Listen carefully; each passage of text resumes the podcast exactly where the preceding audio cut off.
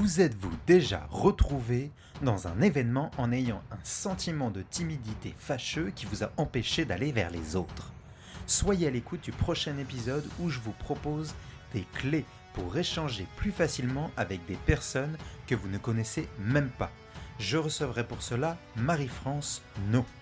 Ces gens-là qui arrivent à être complètement présents avec les autres personnes, je te dirais qu'habituellement, ils ont une grande qualité, c'est qu'ils savent écouter. Ils savent observer. Et c'est pas nécessairement les premières personnes qui vont prendre la parole. Abonnez-vous dès maintenant en suivant les instructions sur juliencarcali.com par oblique podcast et soyez avertis de la sortie des épisodes tous les lundis sur votre lecteur de podcast préféré.